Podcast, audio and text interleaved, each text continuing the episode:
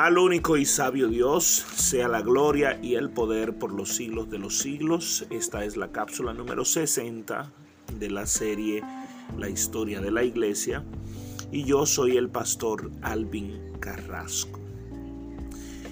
Preste atención a esta cápsula porque eh, esta cápsula tratará entre la verdad y el rumor y el daño que puede hacer el rumor de parte de los enemigos. En este punto me quiero referir a la vida y muerte de Martín Lutero. Martín Lutero había sido el personaje hasta el momento que le había dado la estocada más fuerte a la institución número uno, a la organización número uno en el mundo hasta el siglo XVI. Este monje alemán se había levantado unos años antes, a principios del siglo, y había entendido lo que el texto de justificados pues por la fe y había entendido el texto de que eh, el justo por la fe vivirá y había abrazado ese principio sabiendo que no eh, servían de nada las obras porque lo único que valdría aquí era la fe en el Señor. Había denunciado a la iglesia en su corrupción, clavando 95 tesis en la Catedral de Wittenberg. En ese momento el Papa era el Papa León X, el cual cuando oyó sobre las 95 tesis de Lutero y oyó todos los mensajes que Lutero estaba dando en contra de la iglesia, en contra de, la iglesia que él dirigía, se refirió a Lutero como un borracho alemán. También a Lutero se le llamó en varias ocasiones el perro o el cerdo, sobre todo ese cerdo, ese cerdo borracho. Era la manera en la que el Papa eh, había escrito e incluso había pronunciado sobre Martín Lutero. Y en varias ocasiones envió a hombres para confrontar a Lutero en, varias ocasiones. Ahí vemos, por ejemplo, Lutero compareciendo ante el tribunal de Leipzig, Lutero ante la dieta de Worms, donde a Lutero se le condena como hereje y también se le condena como traidor a la iglesia y es excomulgado. Pero eso no callaría a Lutero, porque aún Lutero ah, eh, era necesario que lo escondieran. Federico el Sabio eh, mandó a esconder a Lutero para que éste no fuera asesinado por la iglesia, porque era un ente importante que había gestado una revolución en contra de la iglesia y muchos lo habían entendido. Por ejemplo, en Alemania el rey Enrique VIII se había rebelado contra la iglesia en Francia se habían rebelado contra la iglesia. En Bohemia se, se habían rebelado contra la iglesia. Juan Calvino se había levantado en contra de la iglesia. En Italia se habían rebelado contra la iglesia. En Suecia, Ulrich Singlio se había levantado en contra de la iglesia. Y todo fue siguiendo lo que Martín Lutero había levantado. Ahora bien, en el año 1000... 546 Lutero moriría en la ciudad, de hecho moriría en la ciudad donde había nacido, alejado de su esposa, alejado de sus amigos.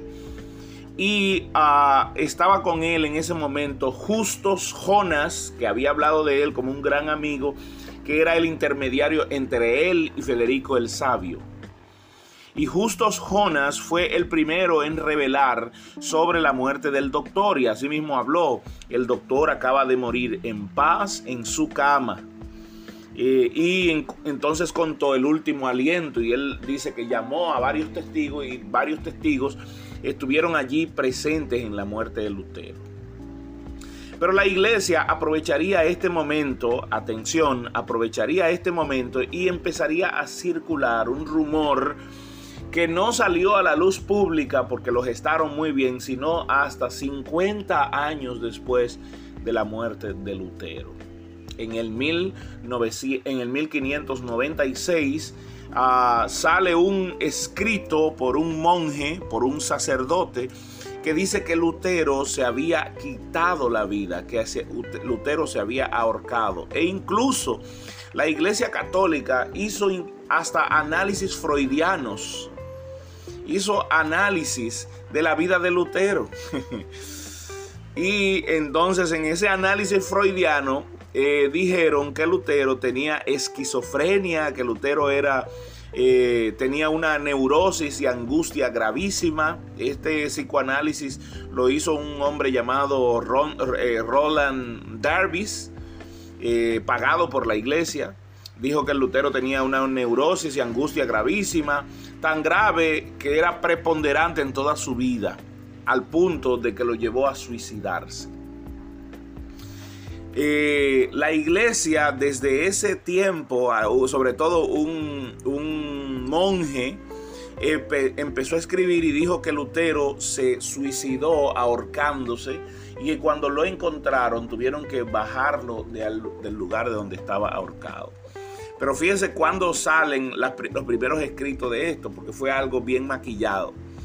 Eh, los primeros escritos de esto salieron en el año 1596 y se publicó una analogía de un padre franciscano llamado Henrik Cedilus, que, donde hablaba de, que, de la muerte de Lutero. Y él decía que la noche antes de su muerte se dejó vencer por su habitual intemperancia y en tal exceso que fuimos obligados a llevarlo completamente. Estoy hablando de un sacerdote que supuestamente publicó algo, la pregunta es, si la iglesia era enemiga de Lutero, ¿cuál era la razón por la que un sacerdote estaría allí? en el lugar donde estaba Lutero, sin informarle a la iglesia. Recuerde que Lutero fue declarado hereje y fue incluso hasta acusado y declarado para ser asesinado en la pira.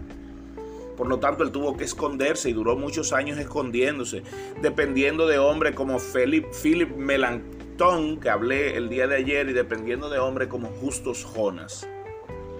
Pues a Lutero se le acusó de que él se había colgado del techo y se había estrangulado miserablemente. Así mismo dijo este, este ah, sacerdote franciscano que Lutero se había uh, eh, estrangulado miserablemente y había muerto eh, ahorcado.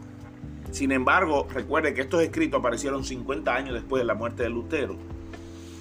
Cuando hombre como Justus Jonas escribió en el mismo instante, acaba de fallecer el padre de la reforma. Eh, acaba de morir el, uno de los, de los alemanes más ilustres que ha dado la historia. Pero no solo Justus Jonas escribió, sino que muchos más que estuvieron allí delante de la, de la cama de Lutero, que lo vieron fallecer, dieron testimonio de eso. Y hablaron de, de la vida de Lutero. Lutero murió a los 62 años eh, en su cama, en su cama, eh, lamentablemente la iglesia tuvo que levantar un rumor y todo esto era para dejar en ridículo a Lutero y para dejar en ridículo a la reforma. Recuerde que la iglesia había levantado una contrarreforma para eh, cambiar lo que Lutero había empezado, pero no pudo lograrlo. Así que cualquier cosa se iban a agarrar para detractar a aquel hombre que lo único que hizo fue eh, manifestar la, la ilegalidad de la iglesia y manifestar los errores de la iglesia. Sin embargo, es necesario que yo cuente esto para que usted cuando le llegue el rumor, cuando le lleguen los datos, entienda que fue una mentira bien gestada para manifestar que Lutero se fue al infierno. Era punto y coma, punto y aparte. Eso era lo que la iglesia quería eh, manifestar con todo esto. Permítame cerrar aquí. Dios le bendiga.